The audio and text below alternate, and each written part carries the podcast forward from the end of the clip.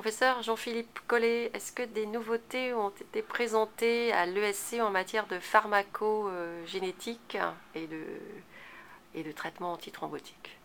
Alors il y a eu euh, euh, pas mal de, de, papiers, de communications intéressantes euh, sur la pharmacogénétique du clopidogrel. Alors ça intéresse beaucoup les cliniciens et les angioplasticiens qui utilisent le clopidogrel, compte tenu du fait que la FDA recommande de faire eh bien, euh, le génotypage euh, des patients pour éventuellement dépister les patients qui sont à risque de non-réponse, compte tenu du fait qu'ils font plus de, thrombose de stent. Alors il y a eu beaucoup de nouveautés, puisque les, grandes, les très grandes bases de données eh bien, ont été étudiées et on a regardé eh bien, globalement la relation qui existait entre, premièrement, le génotypage des patients et euh, le suivi clinique. Alors, ce sont les grandes études randomisées qui ont été euh, étudiées avec premièrement l'étude plateau. Hein, je vous rappelle qu'elle euh, compare le ticagrelor, le clopidogrel chez les patients au risque. Donc c'est la plus grosse étude génétique à ce jour, hein, puisqu'il y a quasiment 10 000 patients chez lesquels on ne pu avoir le génotypage, et il leur sort deux conclusions importantes. La première, c'est qu'il n'y euh, a pas d'interaction entre euh, le ticagrelor et le profil génétique des patients sur ce qu'on appelle le suivi clinique. C'est-à-dire que c'était un résultat attendu compte tenu du fait que le ticagrelor n'est pas métabolisé par des cytochromes qui sont impliqués dans la variabilité de la réponse au Plavix ou clopidogrel. Sur la corde de patients qui sont exposés au clopidogrel, on retrouve toujours eh bien, ce même effet, c'est-à-dire que les patients euh, qui sont porteurs notamment de l'allèle étoile 2, eh bien, font davantage euh, d'événements euh, ischémiques. donc on confirme.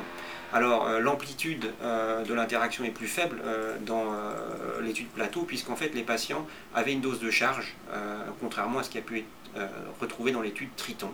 C'est-à-dire que la plupart des patients ne sont pas naïfs, donc forcément, quand on traite des patients qui sont déjà traités et qu'on regarde eh bien, l'amplitude de l'interaction entre la présence du gène et euh, les événements cliniques, on retrouve moins d'effets puisqu'on arrive finalement eh bien, en augmentant les doses de clopidogrel, à euh, contrecarrer euh, l'effet eh bien, de ces variants génétiques. Donc il y a un effet, mais qui est moins important que dans l'étude Triton. Donc ça reste toujours valable, la question de savoir s'il faut eh bien, génotyper les patients. Alors il est probable que chez les patients les plus à risque, c'est-à-dire l'infarctus aigu et euh, l'angor instable à haut risque, euh, il vaut mieux utiliser les nouvelles molécules plutôt qu'utiliser le Plavix avec éventuellement la nécessité de faire un génotypage. Alors, en dehors euh, de l'angor instable et de l'angioplastie, il y a des très belles cordes d'actives et de de l'étude CURE euh, qui ont été publiées dans le New England Journal of Medicine, et ils retrouvent cette fois-ci plus d'interaction. Hein. Alors pourquoi? Eh bien, premièrement, ce sont des patients qui sont stables. Deuxièmement, euh, on ne regarde pas l'effet de la dose de charge, mais simplement euh, des doses chroniques chez des patients qui ne sont pas dilatés, qui n'ont pas de stent. Donc forcément, l'interaction, on ne la voit plus. On ne la voit que dans le contexte de l'angioplastie à haut risque, et ce qui intéresse évidemment le clinicien angioplasticien qui prend en charge les syndromes coronaires aigus. Dernière chose euh, qui a été étudiée, c'est ce qu'on appelle le ABCB1. C'est un autre génotype euh, et euh, c'est un, variant allélique d'une protéine qui participe à l'absorption de la molécule au niveau de la barrière digestive.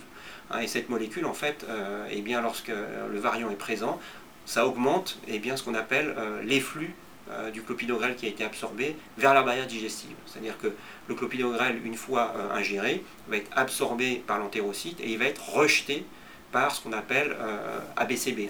Et lorsqu'on est porteur de la mutation, eh bien normalement, on a plus d'efflux et donc une absorption digestive qui est moindre. Donc l'effet de ce variant a été étudié dans Triton et dans Plateau donc les deux grandes études qui ont évalué les nouvelles thiénopyridines, et elles retrouvent des effets exactement inverses. Alors pourquoi? Eh bien tout simplement parce que cette mutation euh, qui a été étudiée est une mutation silencieuse, c'est-à-dire qu'elle ne code pas pour euh, une protéine qui va avoir une fonctionnalité différente, mais c'est plutôt à ce qu'on appelle un marqueur d'une recombinaison chromosomique, et on ne connaît pas exactement l'effet. Donc on retrouve avec les thiénopyridines ce qui a été retrouvé auparavant avec notamment les anticancérants. Donc globalement, euh, je pense que euh, l'effet de cette mutation, il faut probablement pas s'y attarder et pas y attacher euh, autant d'importance qu'on nous croit. Et je pense que l'effet de, voir ces effets complètement divergents le prouve encore une fois. Donc pour résumer, étoile 2, ça reste une mutation à rechercher chez les patients qui vont être traités par clopidogrel compte tenu du risque de thrombose de stent augmenté. Et ça, c'est une méta-analyse que notre groupe a publiée récemment, là, il y a une dizaine de jours dans le JAC, et qui est confirmée par les méta-analyses du groupe TIMI qui va apparaître dans le JAMA très prochainement, avec un risque multiplié par 3. Donc, l'enjeu du génotypage systématique reste euh, ouvert, ce d'autant qu'on a des machines maintenant qui vont permettre de faire un génotypage ultra rapide en consultation, voire dans les unités de soins, et de choisir probablement eh bien, un traitement à la carte. Hein. Et les études euh, prospectives sont en cours. Il y a l'étude Target PCI par notre collègue Burbel aux États-Unis, et il y a l'étude Gamma euh, qui va être commencée à la Pitié-Salpêtrière très prochainement. Donc, suite au prochain numéro. Merci beaucoup.